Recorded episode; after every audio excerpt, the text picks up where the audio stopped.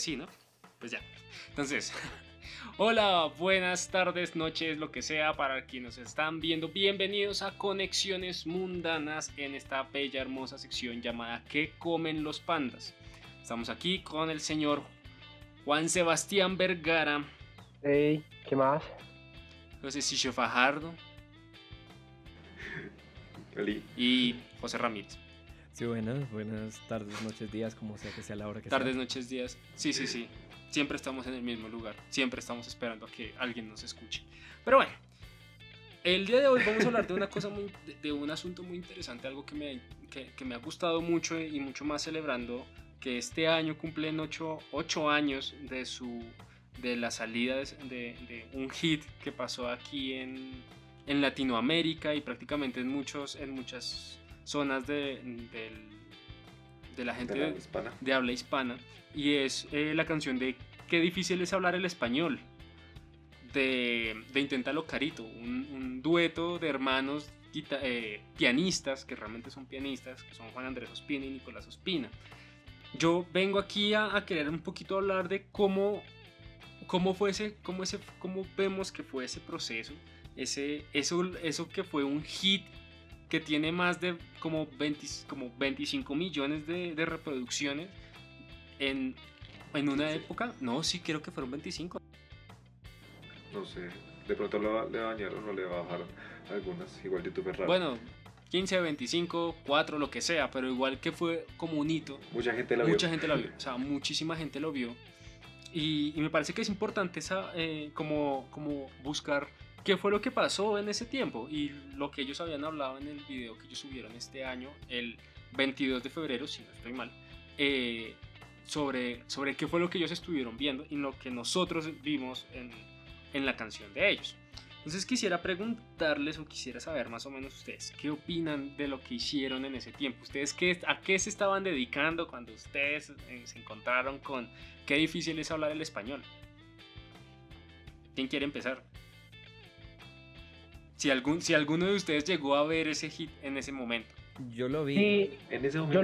lo, yo lo vi, eh, pero yo ya conocía un poquito de la música de Juan Andrés Espina antes, o sea, como tocando piano para la Berkeley.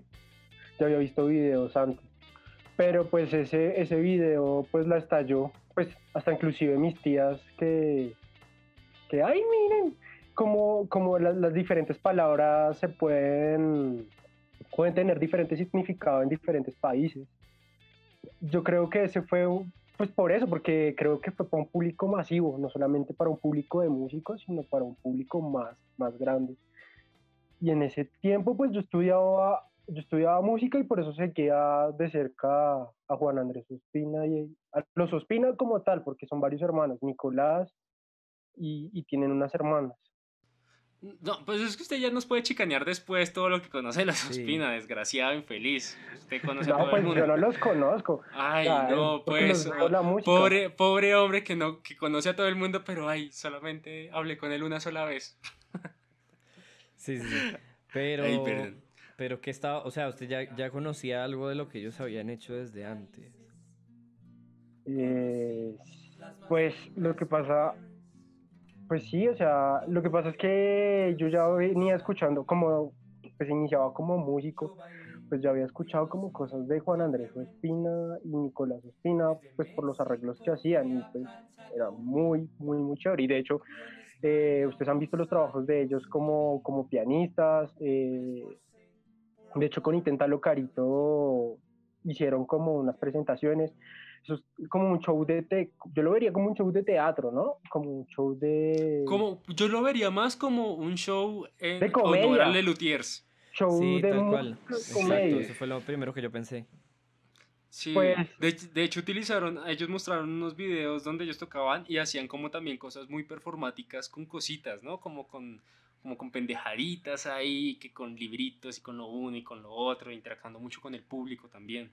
Pues yo la verdad no los conozco, no los conozco ni los conozco. Pues alguna vez vi a, en un choque a Juan Andrés Ospina en, en un taller de Conchahuica, no me acuerdo.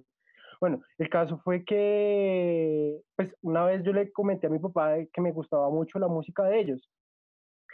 Y pues mi papá es, pues, es ingeniero de sonido y pues me contó que, que los conoció cuando eran chiquitos. El papá de ellos eh, era como dueño de una, de, una agencia de publicidad muy conocida acá en Bogotá, ¿sí? Y pues no sé, como que pues coincidencias, o sea, cuando eran muy pequeños pues, les grabó algo chi- chiquito, pero pues son coincidencias de la, de la vida. Aquí, aquí quiero volver con el. Esto creo que lo he dicho en cada uno de los episodios de, de, de Conexiones Mundanas hasta ahora, pero no me arrepiento nunca de repetirlo y es que la vida es una parla. Es un carretazo, de diría. Carretazo. diría Aquí, el joven Cogua. Cogua. Con Once. Coba. El joven. El joven que no El es joven. pero bueno, el punto es que Joven sí, de hecho, joven, él siempre joven, dice. Mejor. Sí, sí. No, de hecho, eh, pues lo que yo le, le estaba molestando a Vergara es cómo son esas casualidades de la vida que uno tiene que uno se encuentra a personas que uno dice como, pues sí, yo me encontré con ellos, pero pues normal. Y luego se da uno cuenta que son unos personajes, que son todos unos personajes. Por ejemplo, pues eh, a mí nunca me había como sentado a- a revisar bien quién era Juan Andrés y quién era Nicolás. En algún momento habíamos hablado con, con Vergara de ellos, pero pues como así como muy por, por encimita de esas conversaciones eh, de cafecito, de Pero es cafecito, que- de ir al Pampaya ya a tomarse un café en la noche mientras que esperamos a irnos a la casa. Pues es que en realidad uno como, como está estudiando composición y arreglos, ¿sí? Y pues uno empieza a, a- a mirar perfiles muy cercanos y ya gente que ha trabajado en el medio, pues uno encuentra a, a estos músicos muy, muy, muy tesos. Aparte, que, aparte de que de ser compositores y arreglistas, pues son unos ejecutantes tremendos, ¿sí?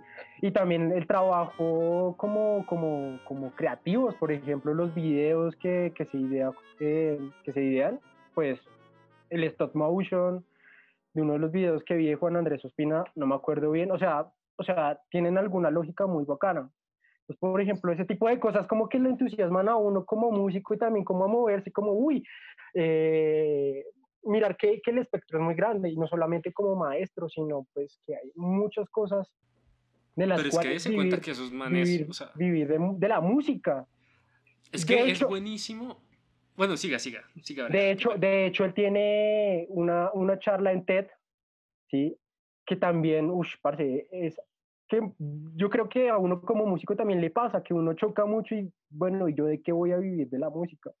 ¿Sí? Entonces, por ejemplo, yo, o sea, no sé, desde, desde pequeño y desde que conocí la música de los Ospina, pues como que ha habido como esa, se dice como empatía, o sea, por ejemplo, me siento como identificado.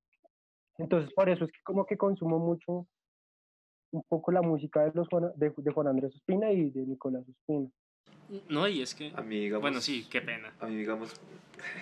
Me va a meter. De malas. Sí, sí, sí. Al fin me metí bien. Eso- Bien hecho. Bueno, Digamos. acá vamos a celebrar la primera vez que se mete José Fajardo en un podcast. Por fin, No, por fin. Logro desbloqueado. No, no, no, no, es porque de verdad me siento orgulloso. Me siento orgulloso de ti, Josecillo. Bien, continúa. Bueno, ajá. Gracias por pisarme. Digamos, a mí me gusta mucho que son músicos muy integrales.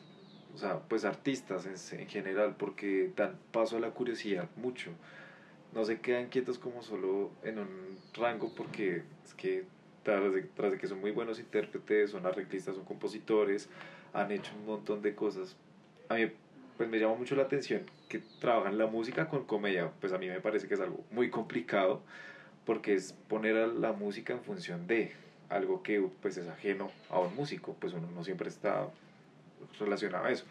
Y también cuando dan paso a la curiosidad, tengo muy presente, digamos, un video que no me, acuerdo, no me acuerdo si fue el año pasado o este año, de Nicolás Ospina, que él animó, o sea, un video que él realizó solo con su tablet, hizo todos los dibujitos, hizo todas las capas, y pues le hizo la música, pero es un video que es muy bonito de ver, porque él mismo lo realiza, él mismo lo construye, y él cuenta la historia. Entonces es como, bueno, dan paso a todas esas cosas, se dejan como afectar y dan y dejan extender toda su visión hacia otros lados. ¿Y qué opinas vos, Eh, Josecillo? yo, Sí, pues Ramírez. a ver, yo, yo escuché, el, yo escuché el, el hit cuando salió, más o menos, y yo estaba apenas empezando en, en el tema de la música y tal. Entonces, obviamente a mí ya me gustaba mucho, mucho la música de antes, pero no había, o sea, no, no había encontrado como una ruta en eso. Había encontrado como una ruta en eso y en esa época ya estaba como empezando, pues me, me- me estaba empezando a dar cuenta que podría ser un camino que podría tomar. Entonces, em, los escuché y me pareció, o sea, en el momento lo vi como un video viral más, pero al mismo tiempo lo entendí muy a, muy a profundidad porque pues en esa época yo ya, yo ya hablaba inglés, entonces ya había muchas cosas que entendía de por qué a las personas de, nativas de habla inglesa les costaba mucho hablar el español.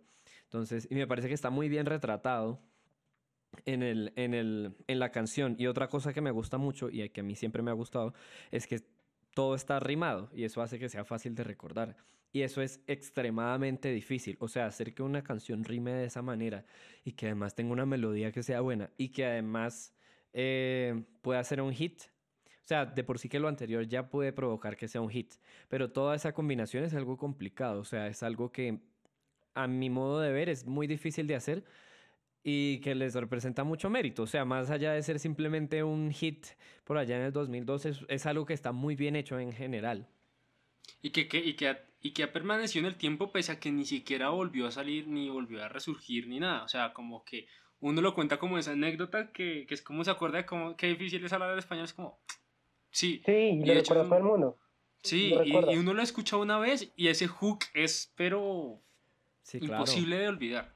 Y de hecho, ellos mismos dijeron como, como que cuando ellos hicieron ese tema ni siquiera lo habían pensado como algo que iba a ser un hit. Simplemente dijeron como queremos hacer algo de, de- del tipo de que a todo el mundo le puede, que a cualquiera le puede pasar de hecho y, y que se sintieran identificados. Pero ellos realmente no estaban haciendo algo que fuera conscientemente que iba a ser algo tan grande. De hecho, ellos también hicieron un comentario que me pareció muy chistoso y que creo que a muchos músicos les puede haber pasado. Y es que ellos decían, nos llegaron correos de gente enojada diciendo que las palabras que estábamos utilizando no eran o que, ni, o que por qué estaban hablando de eso si no tenían ni amigos ni conocidos cercanos que trataran esos temas. O sea, como, como, como si como si yo dijera como no, es que yo sé que en Perú dicen tal cosa porque lo averigüé y no porque un amigo me lo dijo. Por ejemplo, que un amigo que sea peruano, que me haya llegado, o como contigo, José, que pues eres veneco, entonces tú dices las palabras, y entonces si yo, si, si no fuera por ti, entonces yo no tendría derecho a, deci- a, a dar la definición de las palabras porque no he tenido esa clase de exposición en el país. Entonces, es, es bien interesante cómo un hit se vuelve un hit y pese a que sea un hit, la gente cree que, que realmente uno lo diseña, ¿no? Que uno dice como, lo voy a hacer así porque sé que lo voy a lograr y va a salir y tal. Y no, resulta que ellos incluso habían hecho un tema anterior que se llamaba, em, que era del sueño, no me acuerdo cómo se llamaba, que es... eh, una, una- cosa, no sé qué, auto, automovilística, que es del problema que tiene la gente que cuando se sube al carro se queda dormido. Ah, narcolepsia. Eso, narcolepsia automovilística. Exacto. Ese tema. Y ellos decían como nos fue re bien con este y tuvo como 5000, 7000 views. Y luego pasaron, y luego de eso pasaron directamente a qué difícil fue es hablar el español, que de hecho ellos tampoco le tenían fe, o bueno, eh, Juan Andrés no le tenía fe, y decía que, que porque como duraba nueve minutos el tema, eso pues no iba a pegar porque duraba muchísimo tiempo, y resultó que fue tan famoso que en China, para enseñar español, los ponían a cantar esa canción. Oh shit, esa no la sabía. O sea, imagínense hasta Sí. qué punto. Y usted mira el video, o sea, el video de los 8 años, y ellos tienen videos de, de chinos intentando cantar ese tema. Ok. Entonces, no solamente trascendió el nivel de, son- de, de- de un hit, de una canción, sino que además de eso lo volvieron parte de una rutina de, de- de estudio de un idioma. Bien, dicen Educativo. que la diversión educa.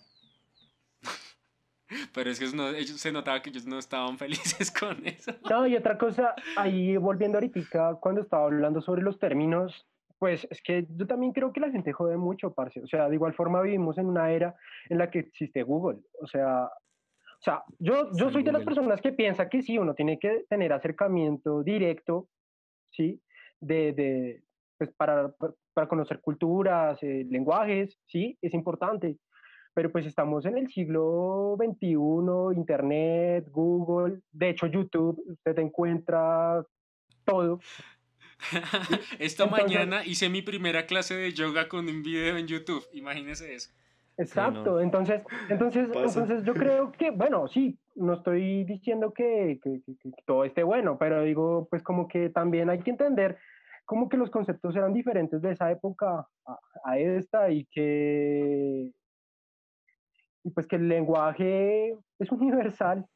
Y que poco a poco genera aceptación, o sea, también eso hay que entenderlo, que, que, que hay muchas cosas que en principio no se aceptan porque la gente no está acostumbrada a ello. O sea, el hecho de que yo aprenda algo de un país sin necesidad de ir a ese país es algo que hasta hace como 20 años era impensable.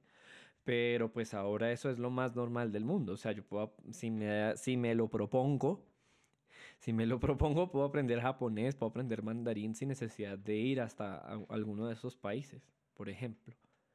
Sí, completamente. Y me parece aún más importante, o sea, digamos a nivel como músicos y, y como audiencia que también somos, porque pues igual nosotros somos creadores y somos consumidores, es tener esa, mm, ese respeto de que a veces de verdad la gente no sabe, pues, no, no se pone a pensar que esto va a ser un hit, de que esto ya va a pegar y mejor dicho va a romper el internet. Ellos piensan que, que, que les gusta y creen que lo pueden lograr, pero así como ellos pensaron que tener 7000 views era una victoria, ahorita para ellos es como, si ya pasamos de los 15 millones, co- como... Sí, ya. Pero aunque no lo crea, Ahora aunque sí. no lo crea, pero es con el proyecto de Intenta Lucarito. Por ejemplo, esas son cosas que uno se debate como músico, porque por ejemplo, eh, que Bueno, lo definiríamos como un, what hit- un one hit wonder. Lo que pasa es que, por ejemplo, Juan Andrés Ospina no ha tenido como la misma acogida con sus discos de, de Big Bang como lo tuvo con Inténtalo Carito. Pero usted cree, usted cree que Juan Andrés Ospina tenía, o y Nicolás tenían planeado o sea, sacar ese tema y ya de una vez llegar a un pulo un Yo le quiero- vacío? Yo le quiero sacar con, No. dos, con dos datos. Yo le quiero sacar dos datos así re buenos. El primero, volvamos a la, a la temporada que nosotros estuvimos hablando de Bad Bunny. ¿El man creía que iba a pegar todo lo que iba a pegar cuando empezó? No. No. Listo. Uno. Dos. Manuel Medrano, que fue. Y que no sé si, si haya sacado algo nuevo si, o si haya hecho. Bueno, sí, de hecho, este, el año pasado sacó algo nuevo. eh, pero, pero no fue tan famoso. El man po- probablemente vaya a ser un One Hit Wonder. Pero Manuel Medrano duró cinco años dándole vueltas a los circuitos de bares en Medellín.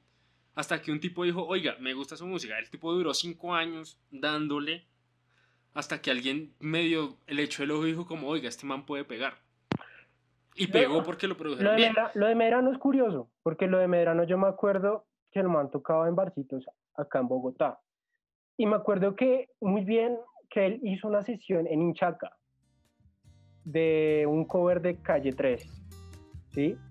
Y ese tema gustó tanto en versión acústico que el todo el mundo empezó a investigar sobre quién es Manuel Medrano. O bueno, eso es lo que más o menos yo, como yo conocí a Manuel Medrano y como con la gente que socializo, conocí a Manuel Medrano. Y de hecho creo que es uno de los hits de Inchaca de que más views y más, más trabajos. Por ejemplo, los y dése cuenta que Manuel Medrano no estaba pensando en eso. El man estaba era en su circuito habitual desde hace quién sabe cuántos años intentando ver si a alguien le gustaba o si se iba a quedar trabajando ahí. Entonces lo mismo pasó con Inténtalo Carito. Ellos subieron y dijeron como, oiga, la gente le está gustando, pues miremos a ver cómo nos va, pero ni siquiera sabían que iban a llegar al, Aunque a los píllate, 146 mil seguidores al día siguiente, por ejemplo. aunque píllate que la estrategia de Inchaca era diferente, ¿sí? O sea, Inchaca, la idea era hacer acústico cover y hacer una canción propia de Manuel Medrano.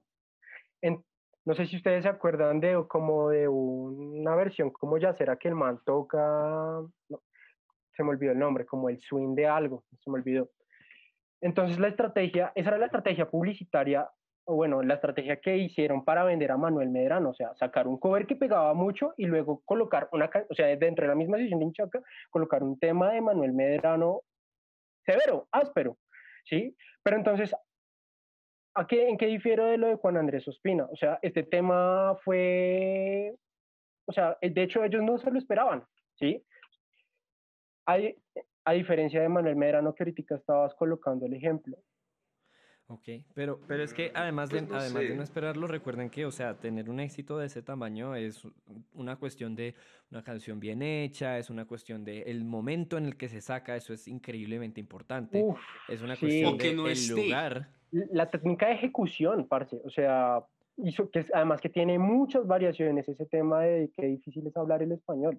O sea, ellos son Sí. pianistas y para tocar la guitarra, así guitarra clásica, tienen ya un nivel muy, muy, Sí, Sí. que lo habrán practicado un montón. Y que además de hasta eso. vocal. eh, claro, pero también como que haberle pegado a, tant, como a tantas culturas genera una aceptación y un, oiga, me siento, me siento parte de esta canción, lo voy a compartir. Entonces, claro, los, o sea, por ejemplo, cuando hablan de, cuando empezó la parte de flamenca, que empiezan ahí a hacer esos repiques todos geniales y empiezan con esos floreados, está... Pues claro, los españoles sabrán de decir como, "Mm, oye tío, esto debe ser una chimba, tengo que mandárselo a todo el mundo porque estoy aprendiendo algo nuevo. Cosas que un español jamás diría. Ah, pero bueno. Pero por ejemplo, por ejemplo, y luego un, un argentino dirá como, no, imagínese, sí, es verdad, las fresas son para nosotros esto y para los otros en esto, y qué cosa tan impresionante, lo de la chaqueta en México, por ejemplo. O sea, Lo de la hay fresa. mucho. Lo de la fresa también. Es diferente. Lo de los pitillos, por ejemplo. Sí. La chaqueta en Argentina. Uy, no, es que hay de todo, o sea, hay de todo y para todo el mundo. Entonces, claro, por eso es que también había, generó mucha aceptación y abrió un campo en el cual como que muy pocos nos habíamos dado cuenta y que casi nadie se, nadie se había percatado porque imagínense cuánto tiempo lleva el Internet para que hasta ese punto, o sea, hasta el 2012, 2012, sí, llegara la, estos manes a decir como, oigan, ¿y si hacemos una, pues, una canción que diga por qué es tan difícil hablar el español? Y que además encontraron, a mi modo de ver, encontraron un hueco que había que era de, de el humor en la música. O sea, de verdad, en este momento, a día de hoy, 2020, eh, humor musical es difícil encontrarlo. O sea, tal el vez Reno Renardo. No, claro, obviamente hay. No estoy diciendo que no haya. Pero es difícil encontrarlo. O sea, hasta el día de hoy, incluso la mayor, eh, por decirlo así, referencia que tenemos de humor musical sigue siendo Lelutier al piso. Es al piso. Y estamos hablando sea, de para que mí, Lelutier eh, hace cuánto empezó. O sea, y no, no ha- entonces. Que ya se murió hasta uno de los manes. Exacto, o sea, entonces hay un hueco ahí, hay un hueco ahí que ellos de alguna manera, queriendo o no queriendo, pues lo llenaron. Lo llenaron de, de musiquita. De musiquita. Pero vea que a mí me parece triste porque, creo- por ejemplo, Creo que Fajardo tenía Yo- algo que decir. ay sí, faja, di lo tuyo.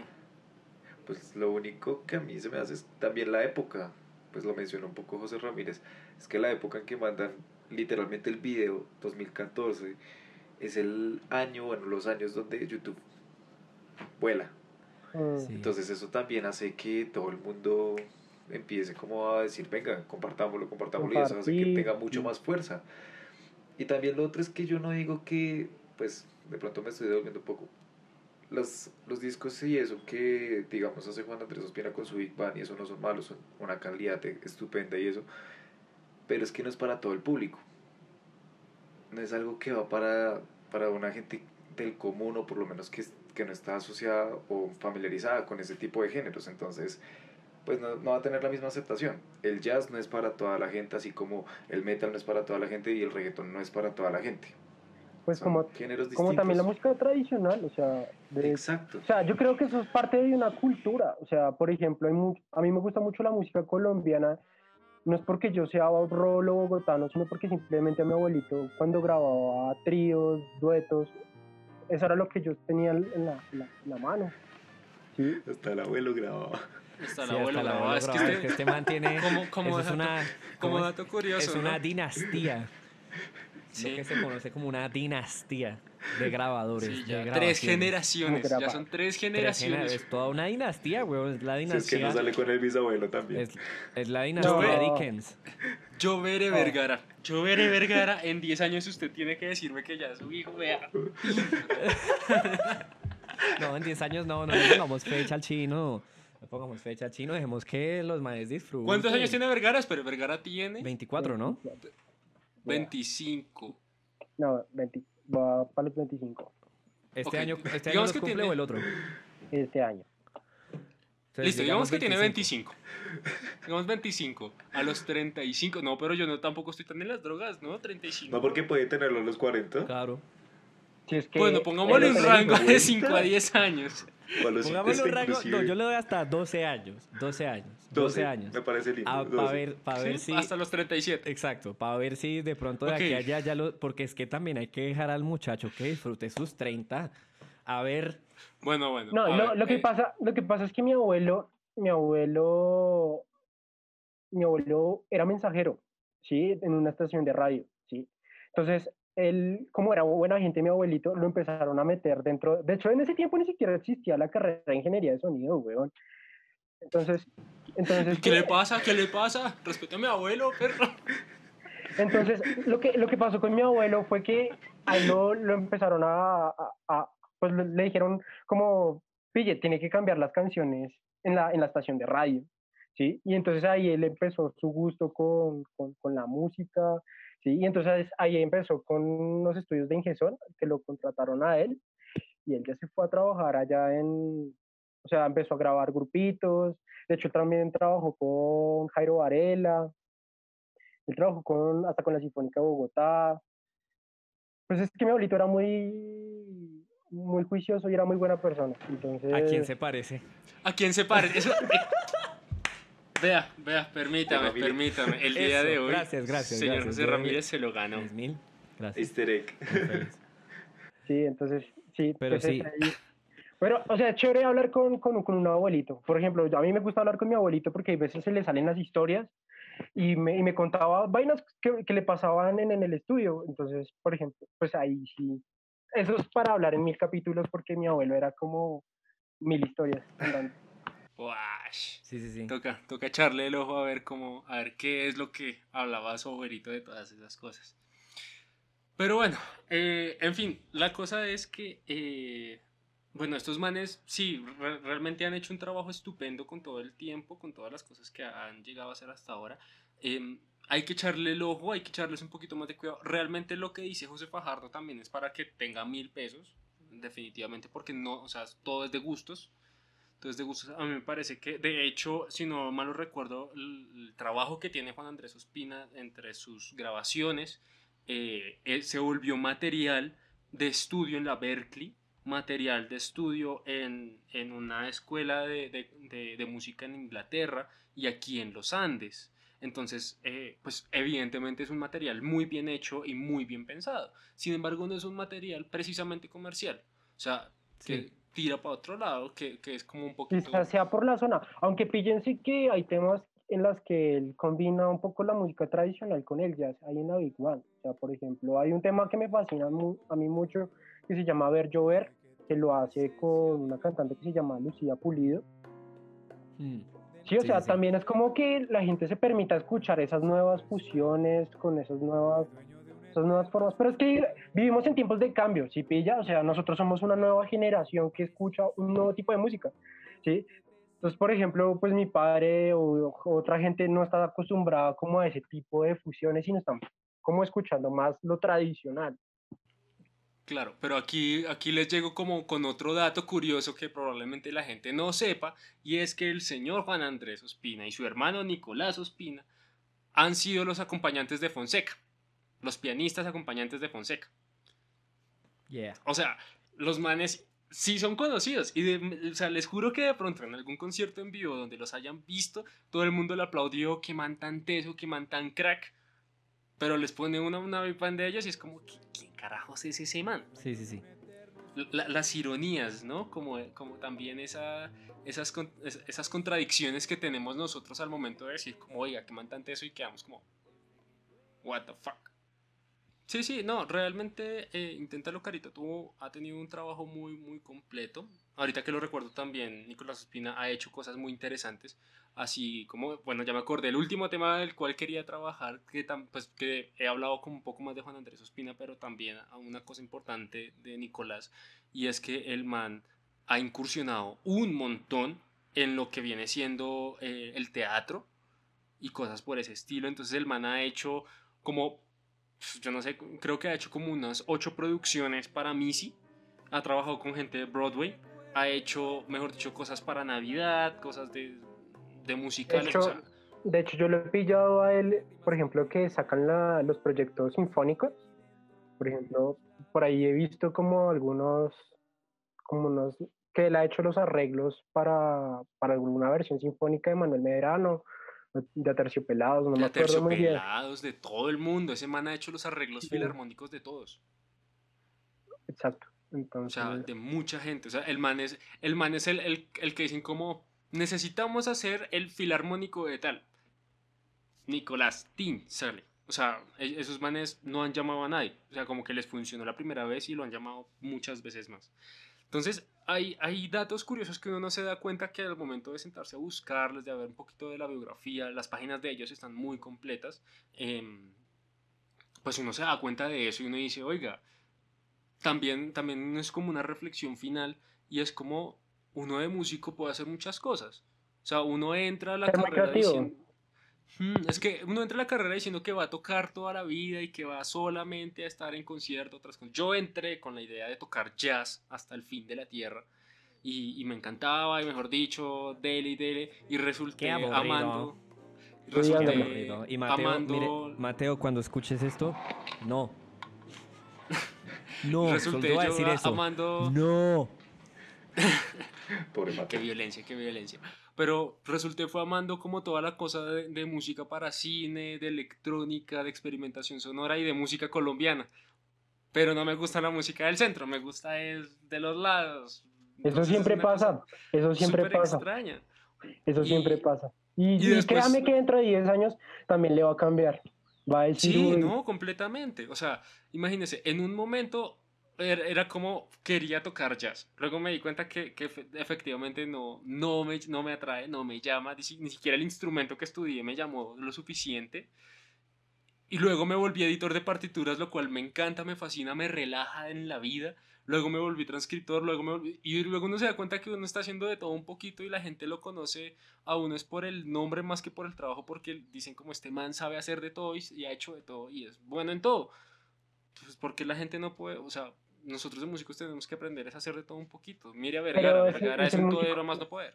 Sí, Vergara, es Pero, muy todero. pero eso, pero eso Y José Ramírez es otro, es otro todero.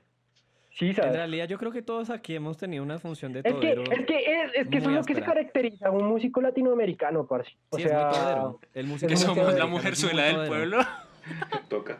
O sea, Toca el músico latinoamericano es, to- es muy todero nivel, te compone, nivel te Pero arregla, porque toca, nivel porque te toca, por transcribe, te edita las partituras, te hace la mezcla si lo puede hacer, te hace el render con los midis, hasta te hace un, si el man muy capo, te hace hasta un máster ahí, a lo, como puede hacerlo, lo hace. Y te consigue el mejor café de Bogotá. Eso es un debate para después porque yo sé dónde está el mejor café de Bogotá, pero No, usted cree que me acuerdo, pero usted cree que me acuerdo cómo se llama la panadería donde me lo comí, donde me lo tomé. Yo sé. Yo, yo me he Yo tomado puedo- el, mejor, el conozco- mejor café de mi vida, me lo tomé cerca de la Nacional y, nun- y nunca he vuelto a ir y no me acuerdo cómo se llama el sitio. Yo sí he ido a muchos, yo sí tengo mi ruta del café aquí en Sí. Bogotá. En muchos restaurantes. café. Sí, No, es en completamente. serio. Es en serio. Pero es que yo conozco No, el no, resto sí, de cafés. no, es que no estoy diciendo que no sea en serio, pero eso no evita que me dé risa. Ah, ok, está bien. Pero sí, lo que Vergara dice es, es verdad. O sea, también la necesidad nos manda a nosotros a aprender a hacer de todo un poquito. No, no nos centramos en una sola cosa. Como de pronto en otra época donde la gente solamente sabía hacer una cosa y se dedicaba y se centraba a perfeccionar eso. Entonces a nosotros sí nos toca es sobreexponernos a muchas cosas diferentes para ver qué coger o tener más oportunidad de trabajo, lo cual tampoco está mal, porque igual aprender de todo un poquito, eso fue lo que nosotros hablamos en algún momento en el, en el especial de Halloween, lado B creo que fue, de, de que pues, parce, tenemos que darle a todo, güey. No, y lo otro es que no solamente a lo musical, sino también, por ejemplo, her- herramientas como de gestión, parce, que yo creo que los músicos ahorita nos dicen publicidad, marketing Bueno, ya no. Creo que tenemos que hacer un meme plata. de- plata, weón. Tenemos que hacer un meme que se llama Me enduarda esto. Por Sí, favor. O sea, Sí, por favor. entonces, O sea, claro, yo creo que uno- un yo creo que Eduardo es- estará feliz viendo este podcast en algún momento si le, se lo llegamos a comentar. Me Por favor. Eduardo, tienes que ver esto. Oigan, háganle un heads up a Eduardo. Chicos, si llegaron hasta este punto del podcast, en los comentarios es que escriban ahí hashtag me Eduarda. Me Eduardo. Sí, sí, O me Eduarda. por No, favor. mejor me, me Eduarda. Me Eduarda porque pues no es Eduardo. No es Eduardo. Sí, entonces. Pero me es que me- Eduarda. No, porque, porque es que me encorazona, Ok. me endurezco, me enduarda. Entonces sí, me- escriban hashtag me Eduarda. Y, y si pueden, vayan al, al Instagram y etiquétenos a nosotros, a Conexiones M Podcast, y pongan un hashtag me Eduarda con una gorra. Eh, Tómense una foto con una gorra. Con una gorra. Si tienen el pelo largo, mejor aún.